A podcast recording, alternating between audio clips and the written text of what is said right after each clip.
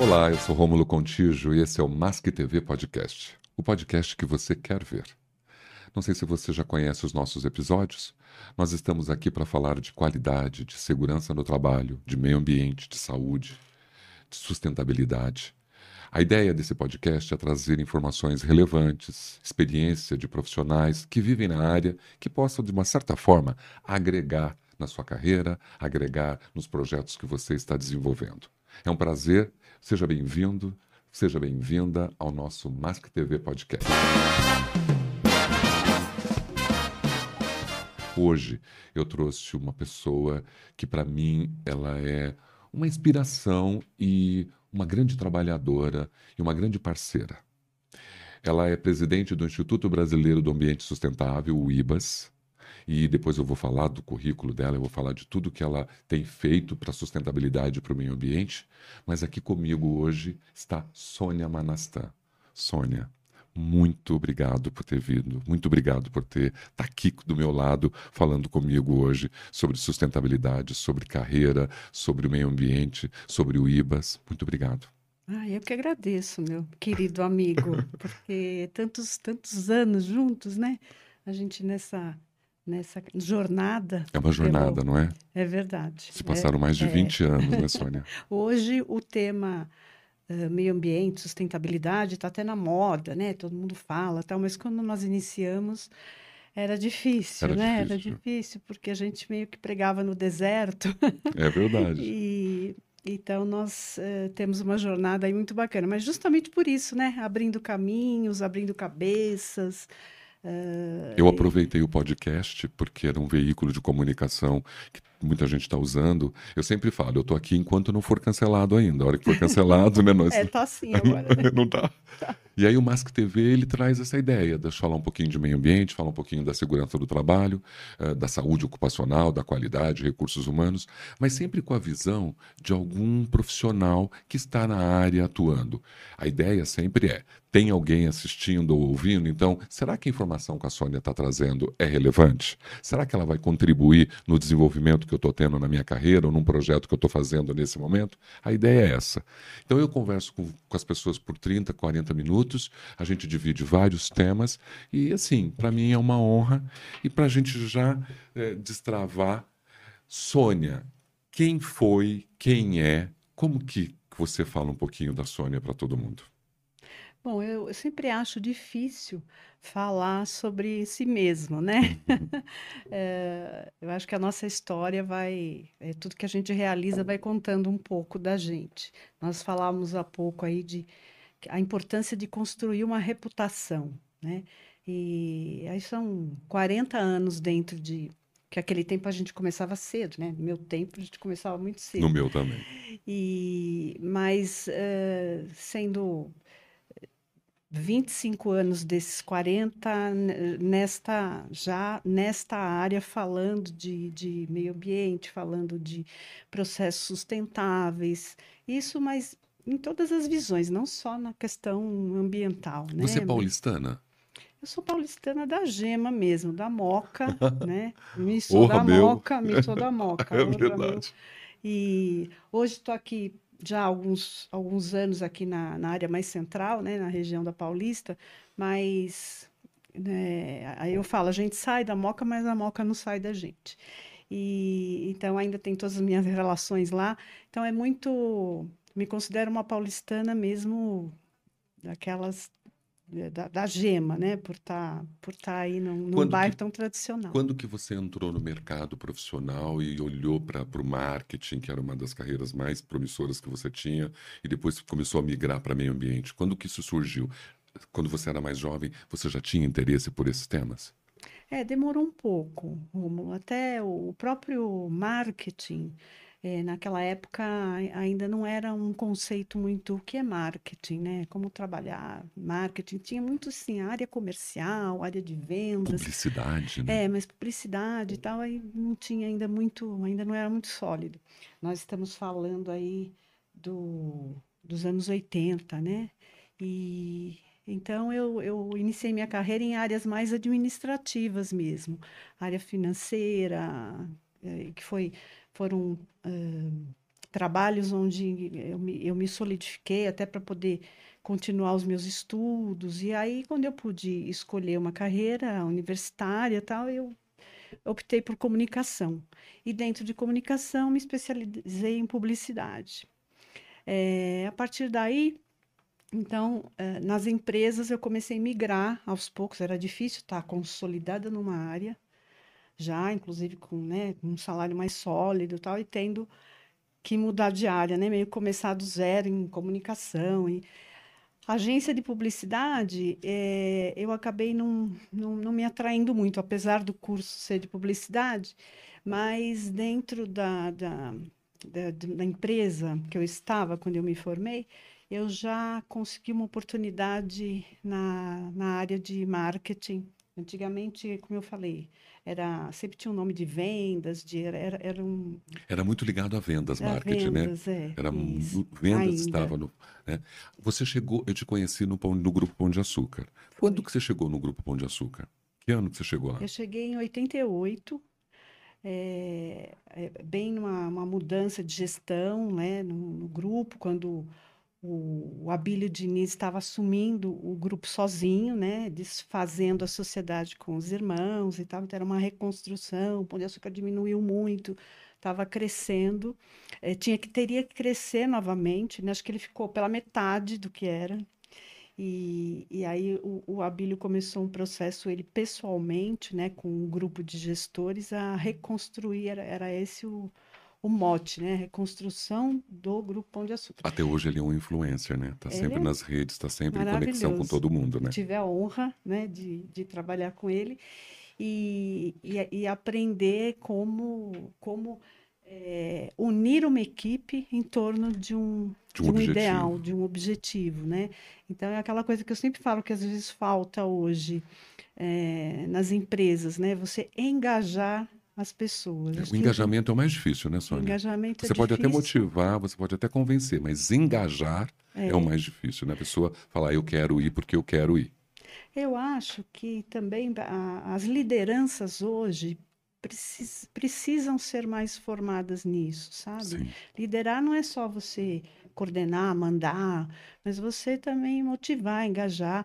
É, a gente lida com seres humanos, né? Não são máquinas que você programa. Então, você precisa entender como líder como funciona o seu, a sua equipe, né? Cada um tem uma personalidade. Então, você entender o que motiva. Você tem que perder um pouco de tempo com isso, às vezes o líder não gosta. É verdade. Mas é, entender o que motiva cada um, assim, você vai fazendo um pouco de trabalho de psicologia até. E olha, dá para tirar muita coisa boa de cada um, de, de gente assim que você fala, e esse esse profissional aqui, ele é difícil, ele é... Mas você pegando no ponto certo, você tira dele coisas maravilhosas. E, e eu acho que aos poucos a gente já vai mudando isso, vai as empresas estão começando a entender nos recursos humanos, no RH, que é isso é que o valor humano necessário. está preso a toda essa gestão de liderança. Eu estou falando com alguns profissionais gerentes que têm, têm o mesmo perfil que você sobre a forma de gerir equipes, que fez uma transformação muito grande nos últimos 10 anos, mas as pessoas ainda não perceberam desses humanos que estão lá fazendo, entregando seus resultados né, para todo mundo. Foi dentro do Pão de Açúcar que você começou a ter uma visão de sustentabilidade? Sim, eh, foi porque eu, nessa, nessa ocasião o, o, o Grupo Pão de Açúcar vinha, nessa transformação toda que vinha acontecendo, eh, tinha esse processo, então, de, como eu falei, de engajamento, era desde o do pessoal administrativo até a, a, a, a- equi- as equipes de loja, né? E aí espalhados pelo Brasil inteiro. E uma coisa que eu admiro muito no Abílio Diniz é essa capacidade que ele tinha de, justamente, né? Um grupo tão fora o seu grupo mais direto, também trazer esse sentimento para as pessoas mais dentro das né? unidades, das lojas, né? Era muito bacana isso. Então trazia aquela união de todos e rapidamente ele conseguiu eh, trazer de volta o tamanho da empresa ao que era. Catalisou, né? É, isso para mim foi assim uma escola, né? Como como isso e, e- e participar disso, né? Então foi uma escola maravilhosa. E dentro disso, é, a empresa tinha uma visão de, de relacionamento, de relacionamento com o seu cliente, o que, que motivava o cliente. Então, se colocar, já tinha uma coisa de empatia muito grande. A empatia com o cliente, a empatia com o, a equipe, entre a equipe, né? Então, tinha. Ele isso... tinha o foco no cliente como já um valor, né? Exatamente. E então, a, a, com isso, é, se criou uma área que era também uma área de marketing, no caso, mas é, era um marketing que fazia o relacionamento da empresa, né? E na época, então, se chamava marketing institucional, é, que hoje é, é essas áreas viraram sustentabilidade, né? Porque aí abrange é, com outro olhar. Mas é, aí dentro desta área se fazia, se trabalhava a imagem da, da marca, da empresa, do ponto de vista de relacionamento. Então, é, pelo esporte, pela cultura, música, pela uh, dentro da, da área ambiental, pelo consumo consciente, já que estávamos dentro de, um, de uma rede Sim, de, pela né, gestão de, de, resíduos do varejo, né? Isso. Tudo isso e o consumo, o consumo consciente, por exemplo, se trabalhava junto às crianças na escola, né? Era muito interessante o projeto, é, que já começava a se preocupar com a criança.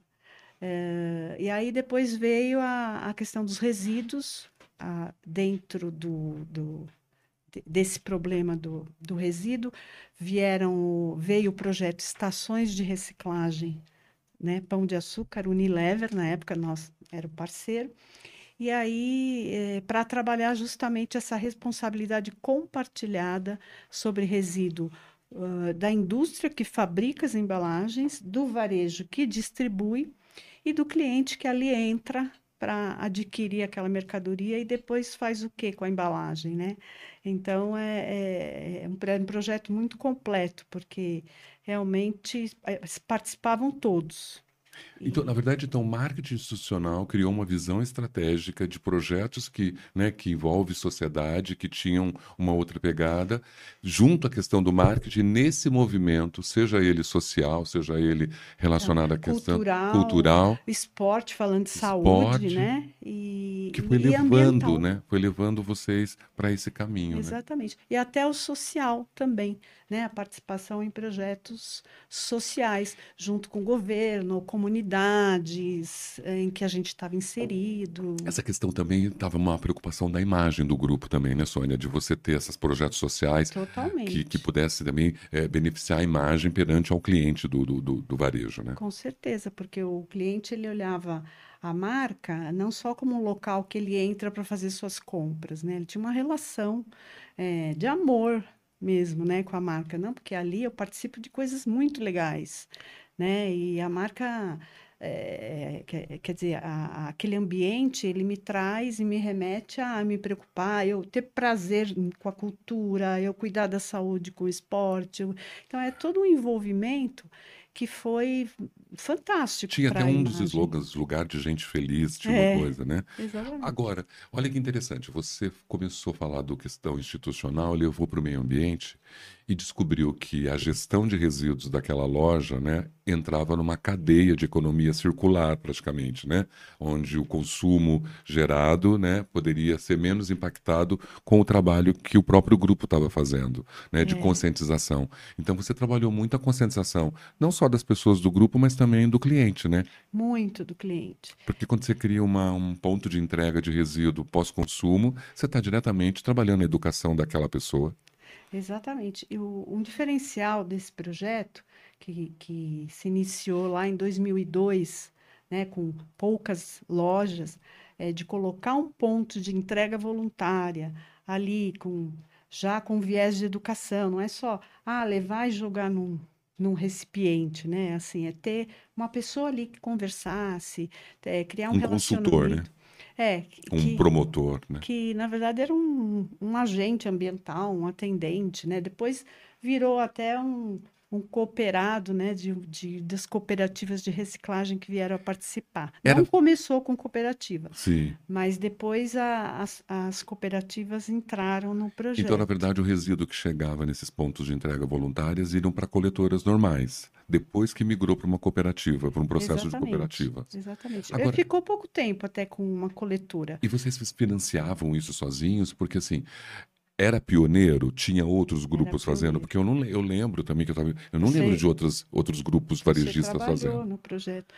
É, não, na época realmente foi, foi pioneiro. é, colocar no estacionamento, numa área da, né, da- da- das lojas, um, um, um- PEV, né, um, um ponto de entrega voluntária, é, tendo que fazer aquele gerenciamento para não atrapalhar a operação da loja. Estética. É, com, é, então tem toda essa operação, armazenamento e tudo mais, a gente não tinha noção eh, se aquilo ia Contaminar. bombar também, se ia trazer muito, eh, Se se as geraria- pessoas iam aderir. Sim. E, Ou incomodar. é, então começou assim, né? Começa com três, logo em seguida 12, é, e chegou a só da rede Pão de Açúcar 240 lojas no Brasil todo, E né? vocês mesmos financiavam, o próprio Pão de Açúcar financiava ou Pão tinha de parcerias? Açúcar e a, e a Unilever, no caso, foi o parceiro que, com eh, algumas marcas, alguns produtos, né, Sim. que eles tinham verbas de marketing para trabalhar,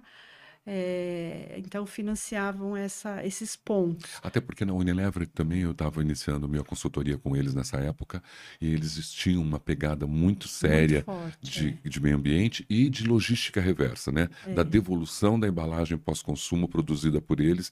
Eu acho que esse foi o grande intuito inicial do projeto, né? Foi, foi, foi um encontro, Um né, assim, encontro. de, de vontade de fazer, e então deu muito certo, porque durou anos e anos, né, Anos e foi uma anos. parceria é, maravilhosa, e depois se estendeu pelas outras redes, É, eu lembro até que a adesão do público foi tão grande que é, algumas, algumas lojas que eram é, Pão de Açúcar, que vieram a trocar de bandeira para outra marca da empresa, na época era chamava-se Compre Bem, é, quando entrou a outra marca, se- é, para algumas lojas tirou a estação de reciclagem, né? Porque não era um projeto daquela rede Sim. e tal. Mas só faltou ter manifestação na frente da loja, com Claro. cartazes, né? Que é isso, nosso ponto, não sei o quê. Não pôde tirar, porque realmente as pessoas vinham, é, porta-mala cheio. E, e um diferencial que eu falo, muito bacana que eu vejo hoje, que a gente não tem tanto esse cuidado, mas é, se trazia tudo limpo, eh, organizado, caixinha de leite, para você ter uma ideia, vinha até amassadinha, enfardadinha já, assim, as pessoas dentro de casa, justamente porque elas iam e conversavam com aquele cooperado, o cooperado passava a, a, a experiência que ele tinha lá na hora da triagem, as pessoas iam manipular aquilo, tudo. Então eu falava, não, eu tenho que levar, já vou ajudar o pessoal, eu já faço Sim, aquilo em Mas é, uma, casa. mas é uma educação que demorou, porque eu lembro que uma vez eu fui coletar um material na Ricardo Jafé, eu tinha um Twingo, e eu fui com o Twingo, porque o gerente tinha ligado que, e, e tinha pessoas levando colchão, levando Verdade. coisas terríveis para dentro do Teve- ponto de teve entrega. essa fase, porque logo no começo, né, o cliente mesmo, como era pioneiro, né, ah, o que que é uma coleta seletiva, né? O que que é uma embalagem pós-consumo? Posso levar Então, qualquer coisa. Acho que eu posso levar qualquer coisa. Olha, não dá nem para descrever aqui o que chegou. Foi aí que a gente falou, bom, temos que fazer uma coisa muito eh, focada no cliente, né? Aí, olha, foram reuniões, café da manhã, eventos, levar cliente em ônibus, levávamos para cooperativas para ver o trabalho da triagem. Sim, Então, aí foi um trabalho mesmo, o próprio atendente eh, abordando as pessoas, mostrando e tudo. E a gente até, eu, eu com certa rapidez, conseguiu reverter isso e, e, e não voltou mais. Quer dizer, a partir que houve a compreensão, que, que reteu aquele, aquele aprendizado, o né? que era realmente para trazer embalagens pós-consumo. Você vem, compra, faz a sua compra, depois você traz as embalagens de volta eh, com o mínimo de limpeza possível, Mínima, né? né? Porque tem a questão da, da higiene, de limpar Isso. seco, limpo. Agora, eu acho que é, mostra-se claramente, Sônia, que o aprendizado e a educação está focada. Não existe outro caminho. Não. Ou você educa, ou você não tem o retorno. Porque foi a educação que mudou o comportamento das pessoas que estavam levando resíduos que não eram Exatamente. pertinentes daquilo. Porque não era cultura, né? Nunca foi. A coleta seletiva era uma, uma coisa que começou nesse, Sim. né? Começo aí do, dos anos 2000 mesmo, que se Exato. começou a falar disso. Mesmo- Nós não tínhamos nem cooperativa na Mesmo com a cidade. Eco 1992, né, que teve aqui em São Paulo, ela foi um desbravar, né? Eu lembro que quando eu comecei a trabalhar na Unilever, fazendo as consultorias de meio ambiente, para eu implementar o sistema de coleta de resíduos no escritório, foi algo assim que inacreditável. Eh, era quase, e fala, não, você não vai conseguir nunca. E lógico que com toda a estratégia de comunicação, de educação, de- foi mudando a cultura e as pessoas foram começando a entender como elas poderiam participar. Foi a partir disso que você eh, pensou no Instituto, no IBAS? Foi, foi. Ainda no, no Pão de Açúcar, eu imaginei criar uma organização, ter um, uma outra, eh, uma, não seria uma empresa, né? Então seria uma organização social Sem com fins foco em, lucrativos, né? com foco em educação para que a gente pudesse eh, fazer, eh, começar a organizar essa, tudo, toda essa experiência, né, que a gente teve mesmo, como lidar com o- o consumidor e até a experiência com as crianças também na, na- no projeto de consumo consciente na- que a gente tinha nas lojas, né, as escolas iam até o, supermercado escola, que havia um supermercado escola, né, foi montado para criança na Teodoro Sampaio. Então, também um conceito maravilhoso, se aprendia tudo lá dentro, a origem das coisas, e, e a criança é, é um público dos mais importantes, né? Até para que realmente a- a- a- pudesse influenciar os pais, né? Sim. Então, havia também esse projeto. Então, com tudo isso, eh, eu comecei a me, me envolver, me inspirar, e falei, "Não, eu quero fazer alguma coisa paralelamente aí, e então a- eh, eh, criei eu- o Instituto, junto, inclusive estávamos, eh, trocamos muitas ideias, né? Sim, Você juntos, lembra claro. sobre isso, e, e- e juntos aí pensamos no que íamos fazer. Era natural, né, Sônia, talvez, é, essa sua migração, né? Você estava com tantos contatos sociais, desde o esporte, desde a cultura, meio ambiente, não tinha como você não entrar para o terceiro setor, né? Você foi deixando, né, a sua carreira dentro do pão e foi migrando como presidente do instituto, de uma organização Isso. não governamental que atendia. Qual era o grande, a grande missão do instituto? É, é justamente a educação Ambiental. ambiental, né? E no ambiente que fosse. Então, dentro da, da- de empresas, dentro de condomínios residenciais e comerciais. É, depois nós somos muito forte para eventos, grandes eventos.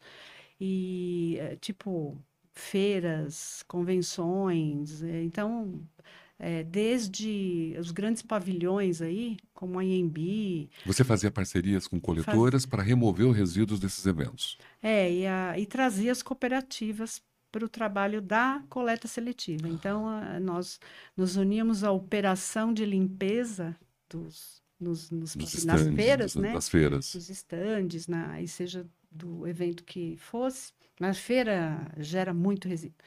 E, e aí nós, nós éramos, é, é, o IBAS era contratado pela, pela organização do evento para fazer essa gestão. Aí a gente, junto com a empresa que iria coletar o, o resíduo que ia para o aterro, é, a, a, parte de, de operacional, que era a empresa que fazia a limpeza mesmo, com o pessoal que recolhia Sim. tudo, e a cooperativa que ficava na retaguarda, né, com os, os coletores, tal, conforme o material ia chegando.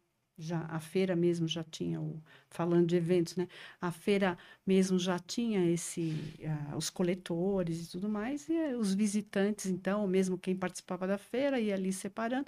Quando chegava ali na retaguarda, a cooperativa fazia aquela triagem e todo o material era, então, ia para a cooperativa, né? E, e a parte que não, não reciclável ali, ou que não se achava uma destinação, é, ia então para o aterro. Mas a gente conseguiu muita coisa. Na época, até, por exemplo, madeira, que era uma, é uma coisa que se tem muito em evento, a gente conseguia Dá um destino. dar um destino correto para para reciclar mesmo, virar A entrada das cooperativas era uma estratégia, assim, quando, por que, que as cooperativas chegaram? Porque como o programa era um programa social, É. cabia, né? Por exemplo, a cooperativa ela gera receita para os cooperados baseados nos resíduos que são doados.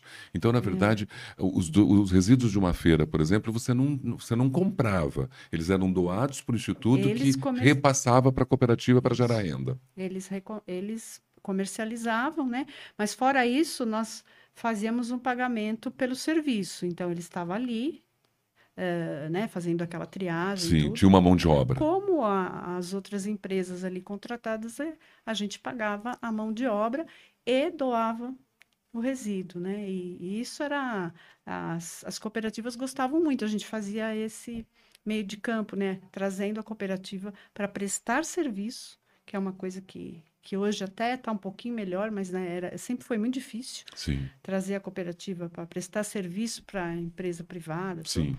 É, e aí eles, eles vinham e, e faziam essa parte, Existem né? muitos problemas de compliance para trazer a cooperativa para dentro das questões legais, né? Você hoje completou 20 anos de instituto, então, ano passado, nessa estrutura toda. É, ó, o Instituto, nós cria, ele foi criado em, Fevereiro dois, em 2007. e 7. Isso. Ah, então 2007 que ele, Então, 2002 começou o processo no pão. No pão, É, é. Aí foi 2000 todo o meu contato Sim. com tudo isso, tal, a inspiração veio, a experiência, tal. Aí a, a criação do do instituto veio cinco anos depois. É. E hoje como que está o instituto? O que que ele faz? Como que ele está com os projetos? Então, Rômulo, é, a, a experiência posterior ao do, do Pão de Açúcar, que foi quando aí surgiu, né, o Instituto surgiu, surgiu ali na, no final da minha, da minha experiência, na minha gestão com, a, a- com o Pão de Açúcar, na minha gestão dessa área com o Pão de Açúcar. Quando eu saí do Pão de Açúcar, eu fui tocar o, o Instituto, eu, eu fiquei tocando eh, somente o Instituto por uns três anos, Sim. né? Aí onde desenvolvemos essa parte toda de eventos, condomínios, essa parte toda. É, e aí eu acabei tendo um convite para trabalhar numa empresa de gestão de resíduos mesmo. E, e aí foi muito interessante, né? Porque é mergulhar mesmo nesse Profundamente, universo. Uma grande empresa, a maior do Brasil. E então aí a, a- eu acabei, eh, o Instituto eh, ficou um pouco adormecido, vamos dizer assim, porque eu achei muito importante. Eu, eu não tinha braços para fazer Sim. as duas coisas, E né? o Então, expertise também que, o, que essa empresa ia gerar para você e agregar É. depois numa continuidade. eu, eu imaginei isso e foi o que aconteceu. É, o contato com a operação de aterros sanitários, transbordos, quer dizer, a parte mesmo operacional. A complexidade que ninguém enxerga e que fica É. longe dos olhos de, de quem consome, na verdade, né? Exatamente. E o trabalho em todo o Brasil, né? Então, eram situações eh, de, de fazer a gestão de conflitos e a- a- o impacto de aterros sanitários, muitas ve- vezes em comunidades, né? E, e fazer aquela educação também ambiental, eh, aquela conversa também. Então, eu acabei me especializando em comunicação social, que seria assim, a informação chegar ao, no entorno, né? O que é a aproximação da comunidade com aquela operação, eh, mitigação dos impactos e tal. Eu, eu foquei muito nisso, foi também muito rico Claro. para entender a visão das pessoas sobre aquilo, né? Até ah, porque aterro existe- sanitário é lixão, É, né? essa- essa- essa- esse conhecimento Uma- é muito, é muito pequeno, né? As pessoas não sabem É. diferenciar um aterro de um de um lixão. lixão e coisas assim. Então, eh, foi muito rico. E, Brasil inteiro, quer dizer, a gente pegava cultura do Nordeste, do, do Norte, até fora do... Até na América do Sul, que tinha operação até na Colômbia e tal. E era muito interessante ter essa experiência. E, e nessa trajetória também a, a- relacionamento com cooperativas continuou.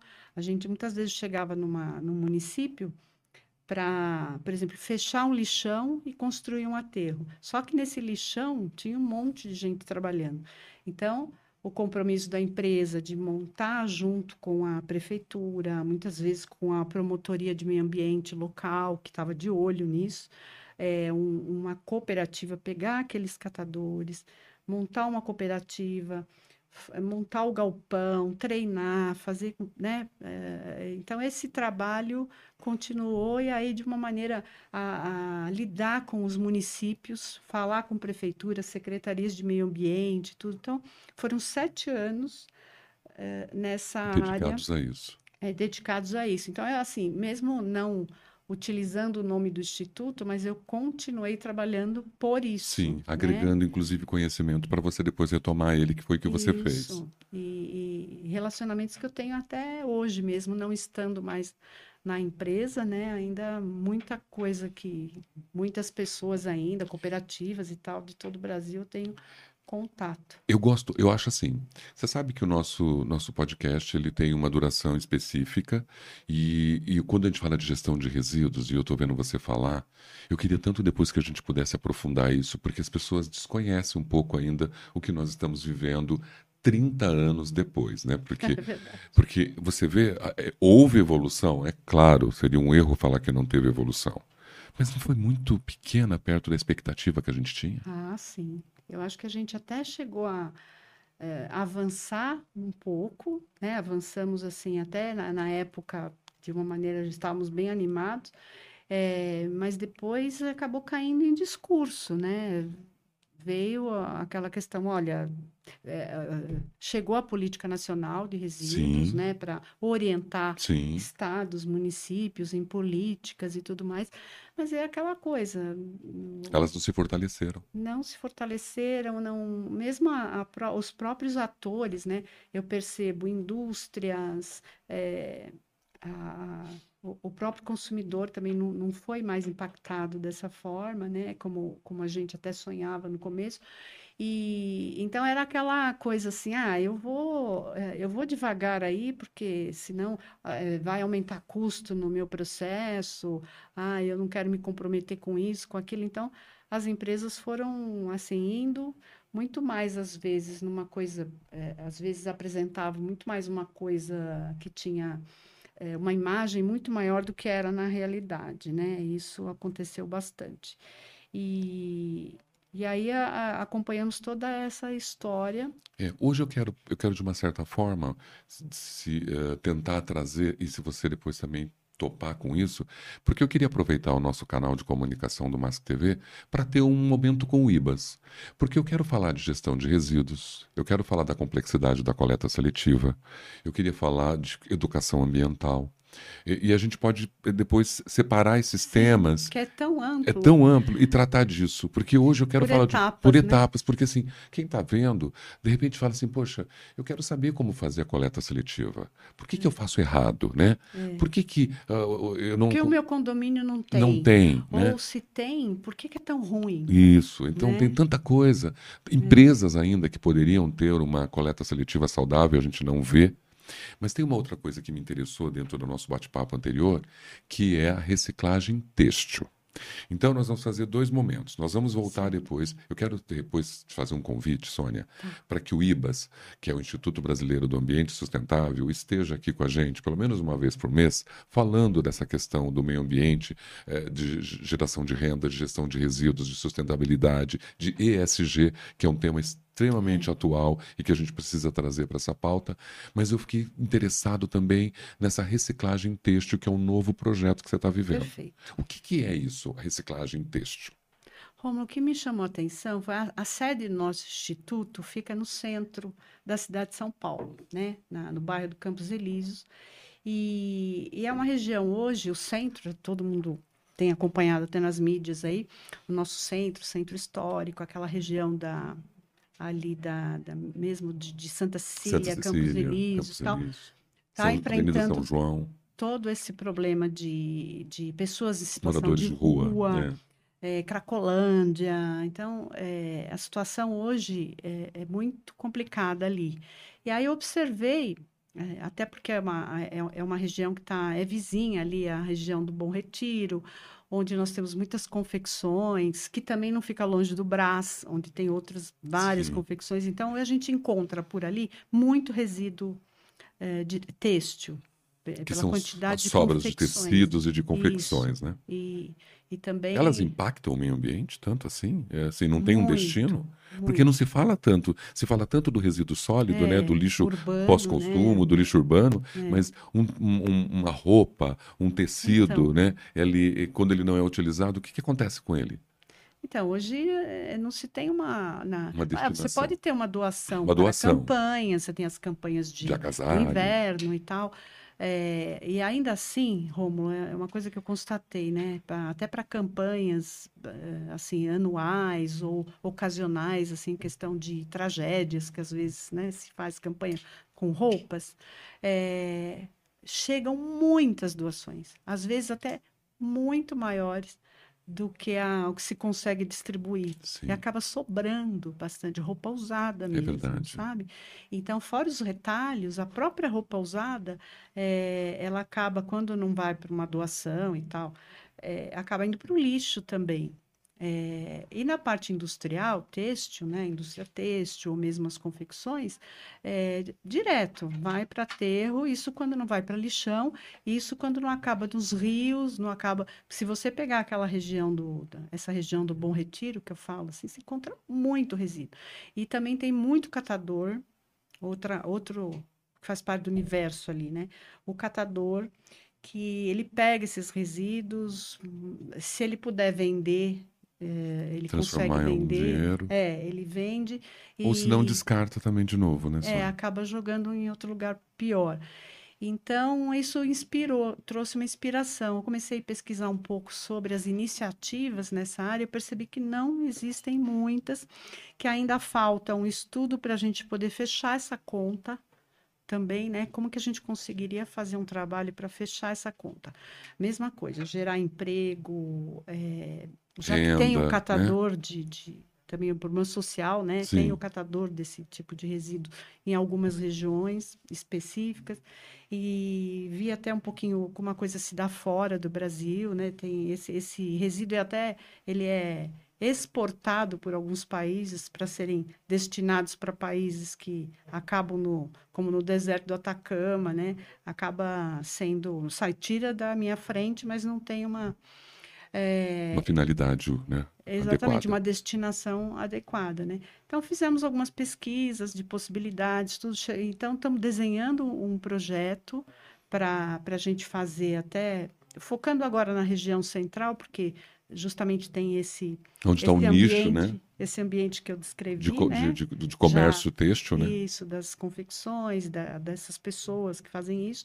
Aí eh, o IBAS fez uma parceria com a, com uma ONG que já atua há 30 anos também no centro, faz muita assistência dessas pessoas que estão em situação de rua, mas também tem um trabalho ah, de reutilização de, de retalhos têxteis, né? Trabalha muito, inclusive até compra dos, dos catadores muitos resíduos para Para reaproveitá-los. pra, eh, e criou uma grife até Ah, de, é? de, de peças muito bonitas, tipo mochilas, bolsas e tal, mas é um negócio de extremo bom gosto. Não é aquela coisa, sabe, simples de juntar Sim. retalhos e coisas muito bonitas, né? A, a ONG Tem uma Clube preocupação de Mães, estética. Clube de Mães do Brasil, que Ai, é famosíssima Aqui ali, fica no Castelinho ali, né? Castelinho ali. Aquele castelinho é de desde 1917, ele é bem famoso. Então ali fica, fica o Clube de Mães do do Brasil. Brasil. E, e per- bem pertinho da sede do, do IBAS, né? Então agora nós fizemos, estamos nos unindo numa parceria, eh, eles também precisam de braços e tal, para que a gente possa criar um projeto maior, a gente poder ampliar esse trabalho do Clube de Mães, né? Formar costureiras, porque não é uma costura comum, é uma costura criativa, eh, ela é, ela é mais complexa. Então, estamos aí buscando precisa de uma formação. né? uma formação. eh, a prefeitura tem, tem au- auxiliado a- o Clube de Mães com, com algumas verbas aí para essa formação, mas a gente também está procurando um espaço para criar uma central de triagem Hum. mesmo, para a gente poder trazer esse resíduo. eh, vamos trazer especialistas até já que, que possam nos orientar na, na, na separação na, separa na segregação tudo. desses, desses, É. desses insumos, né? Que Porque são vários, né? várias Você tem categorias. a malha, você tem o, o- o tecido que é mais o sintético, tergal, o jeans, o mais sintético, o menos aquele sintético. que vale mais, que vale menos e tal. Mas as Uma destinações classificação grande, né, Sandra? é, é bem grande. Por isso que a gente está buscando especialistas assim, é, até na universidade, e tudo para nos auxiliar e a gente formar essas pessoas para poder fazer essa separação. E você já tem parcerias para isso? Não, isso está na estrutura do projeto, porque você vai trabalhar no mesmo processo de gerenciamento. É, identificação do ponto gerador, coleta e, e- e entrega no galpão, onde vai estar o processo de. Isso, já identificando os compradores, ah, né, co- como é que fica essa rede com- comercial. Então, a gente tem, por exemplo, como a, a indústria recicladora, a indústria automobilística utiliza bastante isso, desde que esse material já venha dentro das especificações deles. Sim. Então, a gente está fazendo essa pesquisa para entender o mercado é, e poder já fazer um plano de um plano de negócio mesmo para que a coisa tem que parar em pé, né? Claro, A gente claro. tem que ter visão de sustentabilidade econômica. Então nós estamos estudando isso. no- no- temos um grupo, então nós com a com o com Clube o de Clube Mães, de Mães e Brasil. mais alguns especialistas que a gente está convidando para que a gente possa então desenvolver esse projeto. Já estamos conversando com o governo. É, tem várias áreas no centro que estão desocupadas, tipo galpões, é, que a gente vai solicitar uma parceria para que se possa montar ah, pelo menos a primeira unidade para a gente fazer esse, esse piloto eh, e aí poder ali eh, for- formatar mesmo, né, uma unidade de valorização de, de resíduos. Essa vai ser a parte mais, vamos dizer assim, industrial. E a parte criativa, que é a da, da que o Clube, Clube de de Mães Mães do Brasil vai vai fazer. fazer, né? Tá. Que aí, aí gera gera trabalho, gera renda, profissionalização. Então, assim, ele tem esse viés de, de para dar conta, né, do volume que é muito grande. Eu gostei bastante dessa ideia da reciclagem do, do produto têxtil. Você já tem alguma empresa interessada ou como isso está sendo estruturado? Daqui a pouquinho você divulga isso com mais força para que outras empresas também possam, de certa forma, apoiar esse projeto. Porque como o Instituto é uma organização não governamental, é uma OCIP também, não é? É, Então, assim, é, é, quem é, apoia pode ter benefícios na isenção de imposto, não pode?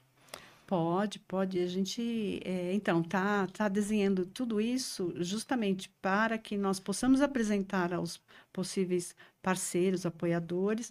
É, estamos buscando, inclusive, empresas é, de fora, né, internacionais, nessa área de equipamentos. Sim, eh, de também que eh, nós viemos conhecendo aí na, na, na trajetória, na jornada, empresas que, que fabricam materiais, eh, equipamentos de gestão de resíduos, eh, equipamentos para triagem, essa coisa, estão chegando aí no Brasil e tal, e que já apoiam projetos sociais em outros lugares do mundo e que demonstraram interesse em, em nos ajudar. Ainda é cedo para falar, porque Claro. nós estamos conversando, né? Claro. Estamos conversando aí a, a parceria, mas como nós vamos ter a oportunidade de, de voltar aqui, é, como você falou, eu acho que a gente pode dividir os- esse tema, né, em, em etapas, tanto Claro, do claro. resíduo eu queria, urbano eu queria mesmo. como têxtil e a gente Eu queria te fazer um convite mesmo oficial. Quero que todo mundo que está assistindo saiba. Olha, todo mês o IBAS, Instituto Brasileiro do Ambiente Sustentável, vai estar aqui abordando um tema, discutindo um tema relevante. Agora, esse da reciclagem de resíduos têxteis, que é algo realmente é, importante e que a gente está sempre focado no resíduo sólido, mas eu acho que não, não quer dizer que você vai deixar de lado, mas eu acho que você vai unir né? E vai olhar por um, por um nicho de de setor que realmente também tem um impacto grande. Uhum. Então eu vou realmente reforçar o convite. Venha, a gente faz essa programação mensal. Eu estou muito feliz com o resultado desse projeto. Nós estamos aqui no nosso sétimo, oitavo episódio já, fechando uma primeira temporada de oito episódios que eu achei que eu seria cancelado no primeiro. né? Mas eu falei, bom, eu acho que as pessoas, eu vi um feedback que falou, continua, né? Dá uma chance para isso, né? É, é. Porque se você interrompe um projeto, você não vê a colheita dele quando tem tanto amor envolvido. É verdade. Olha, Sônia, é, nós vamos falar então mais sobre isso. A gente vai manter é, esse nosso tempo é, que eu estabeleci, que eu acordei com quem assiste, de 40 minutos de bate-papo, para que hoje as pessoas estão muito apressadas, né, Sônia? Depois da É. pandemia, não tem como dizer que não está todo Não dá mundo. para esticar muito. Não dá para esticar porque realmente eu tô, né, a ansiedade ali batendo na porta, o estresse batendo na porta de todo mundo. Então, por que, que eu vou me ligar num tema? Então, assim, eu acho que hoje é um tema, tudo que você falou, não só da tua trajetória, porque eu acho que quando você faz a tua estrutura para você falar da indústria têxtil e onde você quer chegar com o resíduo têxtil, quando você fala de um equipamento apropriado, é diferente de uma, eh, de uma enfardadeira, né? É de- né, nós estamos falando de um tecido que precisa de outros mecanismos para É. ser dissolvido, para ser separado das suas fibras Desfiado. né, desfiado, né? E para depois processos. ainda o Clube de Mãe Brasil pegar esse, esse, esse material e transformar num, num material novo e num material que possa gerar renda para quem faz e depois gerar renda para uma comunidade, para uma economia circular. Esse é o seu objetivo, não é? É, é, o, é o meu objetivo. É uma missão, Eu né? quero te agradecer muito a oportunidade de fazer parte do projeto Mask TV, né? É uma oportunidade da gente conversar com o público, expor as ideias, né? E, e contar para as pessoas, aí trazer pessoas que, que queiram participar. E isso é muito importante para a gente. Eu queria até parabenizá-lo pelo, pelo projeto. E tenho certeza que a gente consegue desenvolver coisas aqui maravilhosas, assim, fazendo, eh, focando nos temas, né? E trazer, ou semanalmente, ou quinzenalmente, assim, as novidades, as coisas mais formatadas, né? Para que quem tiver interesse em participar e a gente consiga até fazer um convite mais objetivo, né? Sim. Hoje foi uma conversa muito da gente se conhecer, não eu e você, que Sim, há, há 20 não, anos é, Mas a história da gente poder se aproximar com esse é, objetivo. do, do- desse público que tem interesse, Desse canal de comunicação também, né, Sônia? É, que é muito é. novo. falando de gente, né? Falando de. de, de seres humanos, que é o que mais a gente importa humanos, pra é. gente, eu acho que eu estou muito feliz, Sônia, porque de, de tentar, de uma certa forma, me aproximar do IBAS. Então, nós vamos ter aqui sim um momento do IBAS, do Instituto Brasileiro do Ambiente Sustentável. Não sei se vai ser semanal ou quinzenal, mas vamos ter todo o tempo falando, eh, trazendo, tirando sua dúvida, fazendo você entender não só sobre sustentabilidade, sobre ESG, sobre a gestão de resíduos, sobre logística reversa, sobre a logística reversa da indústria têxtil.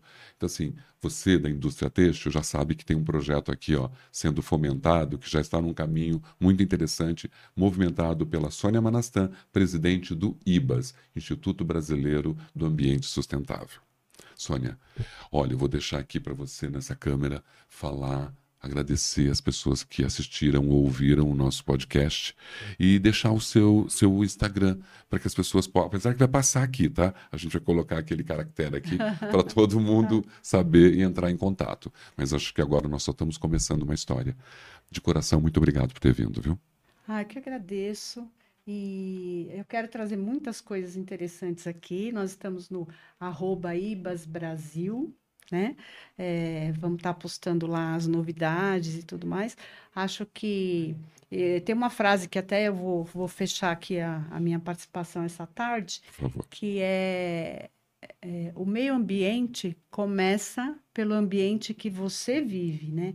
Então, assim, o teu, teu gesto, assim, na cozinha da sua casa, dentro da sua casa, ah, na sua rua, no seu bairro. Às vezes a gente fala meio ambiente, ah, Amazônia, que está queimando, não sei o quê, mas dentro, assim, dentro da sua casa, assim, é, é, é, É a tua atitude não é atitude que ajude o meio ambiente, não adianta pensar lá longe. Então, é esse olhar que a gente quer trazer, né? Quando eu, quando eu eh, convivendo ali no centro, eu percebi aquela, aquele movimento todo da questão têxtil e tudo, é o olhar para o meu, é o olhar para o bairro que eu estou ali vivendo e, nossa, o que que eu posso fazer? Protegendo. para né? isso, né? Ó, é, engajando pessoas, trazendo, gerando trabalho. Então, esse olhar mais que a gente gostaria de trazer, né? O que que eu posso fazer para melhorar minha rua, o meu prédio, a, a minha escola, né? A- Aquela coisa do pertencimento, é meu, eu vou cuidar. Cuidar é a palavra, né? Então, a gente falou um monte de assunto aqui, mas voltando aqui para o ser humano, né, o ser humano, assim, o que ele pensa, o que, como ele age, é, parte daí, né? Tudo, as ideias, a vontade. Então, é essa mensagem que eu queria deixar e para que a gente realmente evolua em coisas práticas, sabe? Saia do Prática. discurso, né? É, a gente faz assim, é, simpósios, congressos, é, eventos, é, lives e não sei o quê. Gente, vamos pôr a mão na massa. É. Dizem que a aprendizagem é vital, mas nada funciona se não for na prática. Então, para que aprender tudo isso se você não está usando? Depois não, né? É. Esse foi o Mask TV Podcast o podcast que você quer ver. Muito obrigado por ter assistido ou ouvido o nosso podcast com a Sônia Manastã. Nós estamos nas principais plataformas digitais e eu conto com você no próximo episódio. E lembre-se, todo mês vai ter IBAS aqui com a gente falando de sustentabilidade. Até mais.